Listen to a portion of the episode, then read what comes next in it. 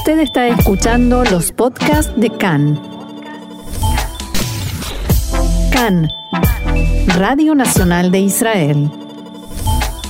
Hoy miércoles 11 de noviembre, 24 de Heshvan, estos son nuestros titulares. El gobierno discutirá la posibilidad de imponer el cierre nocturno y el Partido Azul y Blanco evalúa la posibilidad de apoyar la medida. La farmacéutica Pfizer anunció que, debido a la inacción del Ministerio de Salud israelí, no reservará dosis de vacunas para Israel. Israel y el Líbano inician hoy la tercera ronda de conversaciones indirectas sobre la frontera marítima.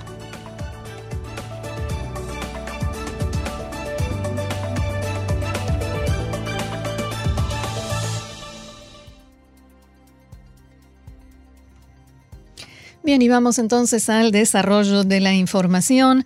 El Ministerio de Salud informó esta mañana que ayer fueron diagnosticadas, diagnosticados 663 nuevos casos de coronavirus en Israel, de un total de 41.300 test de laboratorio realizados.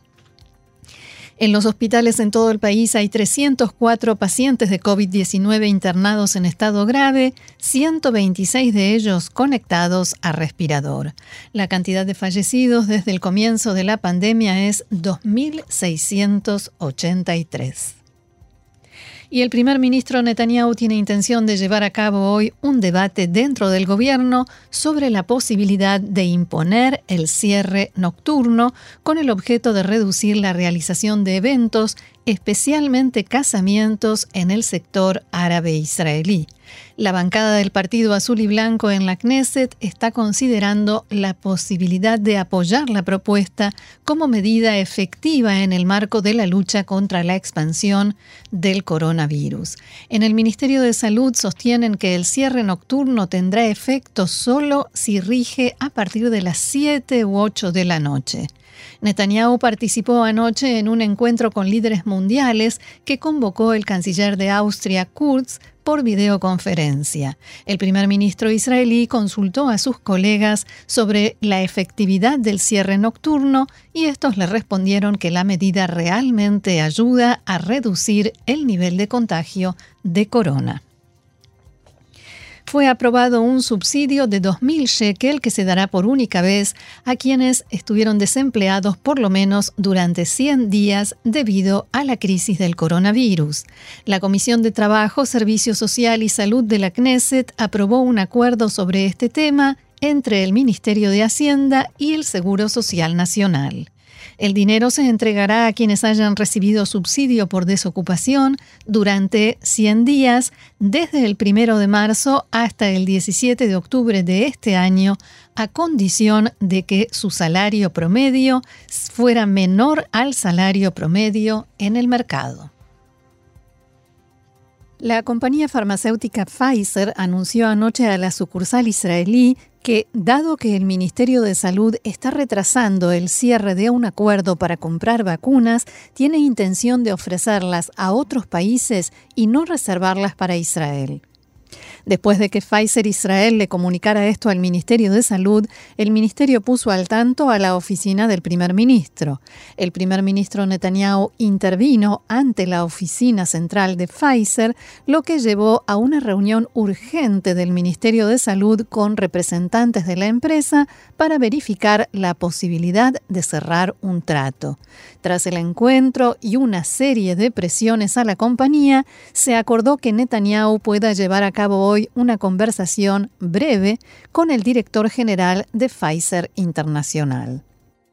Fuentes del Ministerio de Salud rechazaron en diálogo con Khan las acusaciones según las cuales el ministerio no se preparó como debía para la adquisición de vacunas en desarrollo contra el COVID-19, su traslado a Israel, distribución y aplicación a los ciudadanos.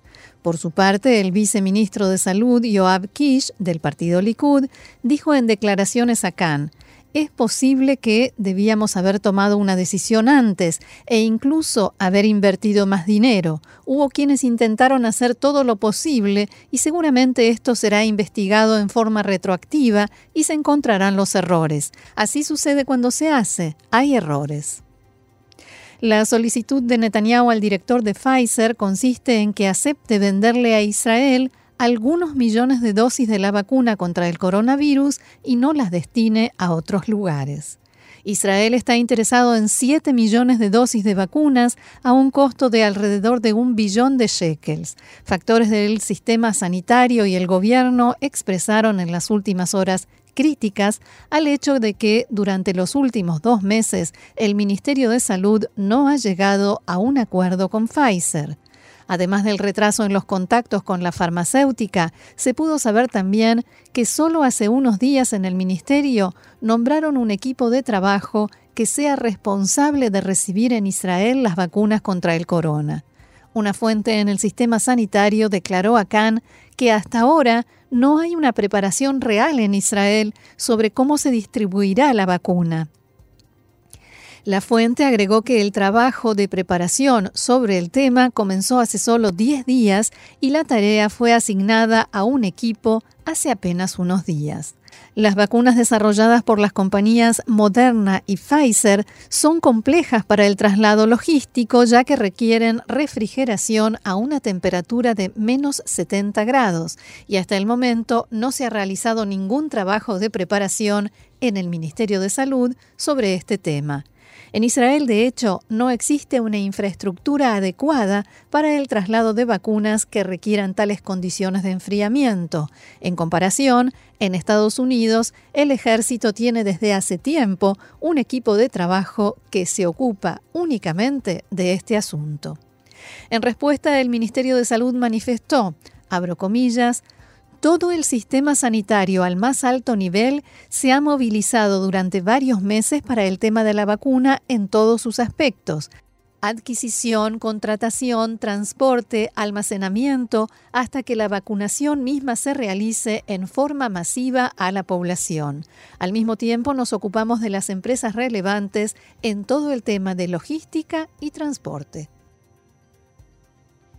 Bien, y cambiamos de tema en este momento. Cientos de personas participan en el funeral de quien fuera el secretario general de la Organización para la Liberación de Palestina y negociador con Israel, Saeb Arikat, en la ciudad de Jericó. Más temprano se realizó una ceremonia fúnebre oficial en el Palacio de Gobierno de la Autoridad Palestina en la Mucata, en Ramallah, con la participación del presidente de la Autoridad Palestina, Mahmoud Abbas. El Palacio Real de Bahrein anunció esta mañana que el primer ministro, príncipe Jalifa bin Salman al-Jalifa, murió a la edad de 84 años. La agencia de noticias de Bahrein, la agencia oficial, informó que el príncipe había estado recibiendo tratamiento en Estados Unidos en el último tiempo, sin especificar por qué o qué enfermedad padecía. Al-Jalifa, primo del rey de Bahrein, ocupaba el cargo desde 1971. Según la agencia oficial, la ceremonia fúnebre tendrá lugar en Bahrein una vez que su cuerpo llegue al país y se limitará a un número específico de familiares para evitar el contagio de coronavirus. El rey de Bahrein dispuso un periodo de duelo de una semana y la suspensión de todo el trabajo gubernamental durante tres días a partir del jueves. Recordemos que en la tarde de ayer la Knesset aquí en Israel aprobó el acuerdo de paz entre Israel y Bahrein casi dos meses después de que fuera anunciado. Desde el estrado del Parlamento, el primer ministro Netanyahu defendió el acuerdo y lo calificó de gran impulso para nuestra economía. La Knesset lo aprobó con 62 votos a favor y 14 en contra, todos ellos de parlamentarios de la lista árabe. El ejército de Israel, Tzal, informó en la tarde de ayer que derribó un avión no tripulado perteneciente al grupo libanés Hezbollah después que éste entrara en el espacio aéreo israelí desde el Líbano. El portavoz militar informó que el artefacto estuvo bajo seguimiento de las fuerzas israelíes todo el tiempo y que no hubo peligro inminente para las poblaciones israelíes de la zona ni para los soldados de Tzal. En el comunicado, la oficina del portavoz señaló que el Comando Norte de Tzal mantiene el alto grado de preparación y no permitirá ninguna violación de la soberanía israelí.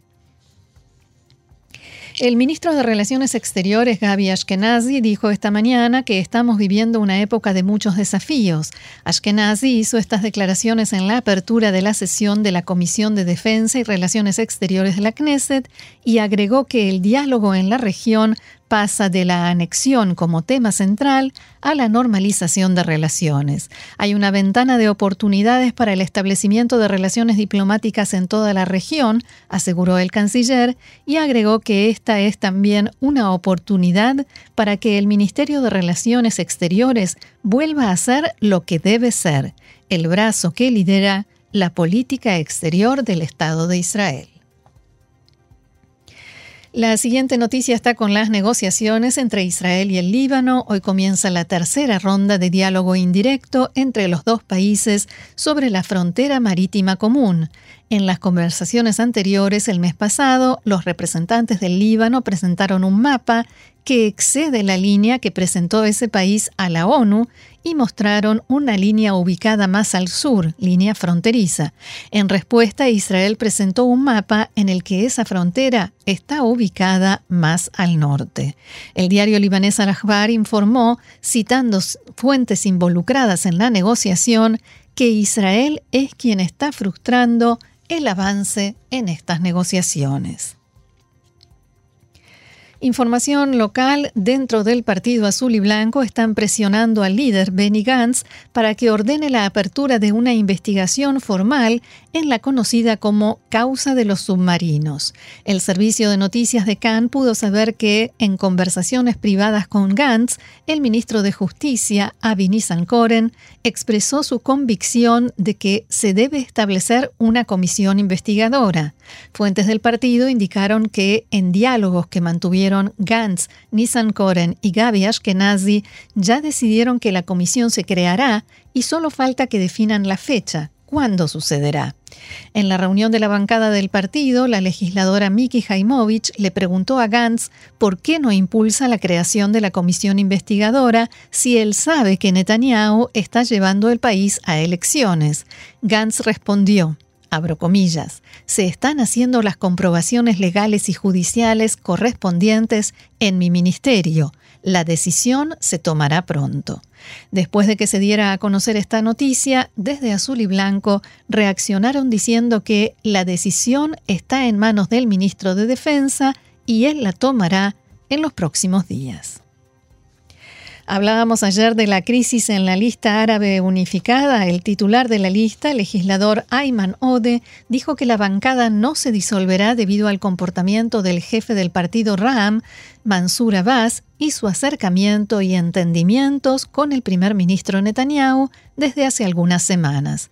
En declaraciones a Cannes, Ode dijo que hay que seguir actuando por el bien de los intereses de la población árabe israelí pero preservando la postura política correcta. Los socios del partido RAM en la lista temen que el legislador Abbas provoque la ruptura, la desintegración de esta unión de partidos debido a esta actitud y su voluntad de acercarse al primer ministro Netanyahu, impedir que sea reemplazado o se forme un gobierno alternativo. La oposición al comportamiento de Abbas ha aumentado en los últimos días y las críticas se hacen sentir no solamente entre sus pares, parlamentarios y políticos, sino muy especialmente en las redes sociales, donde es repudiado con comentarios de tono muy fuerte, algunos bastante desagradables me permito decir.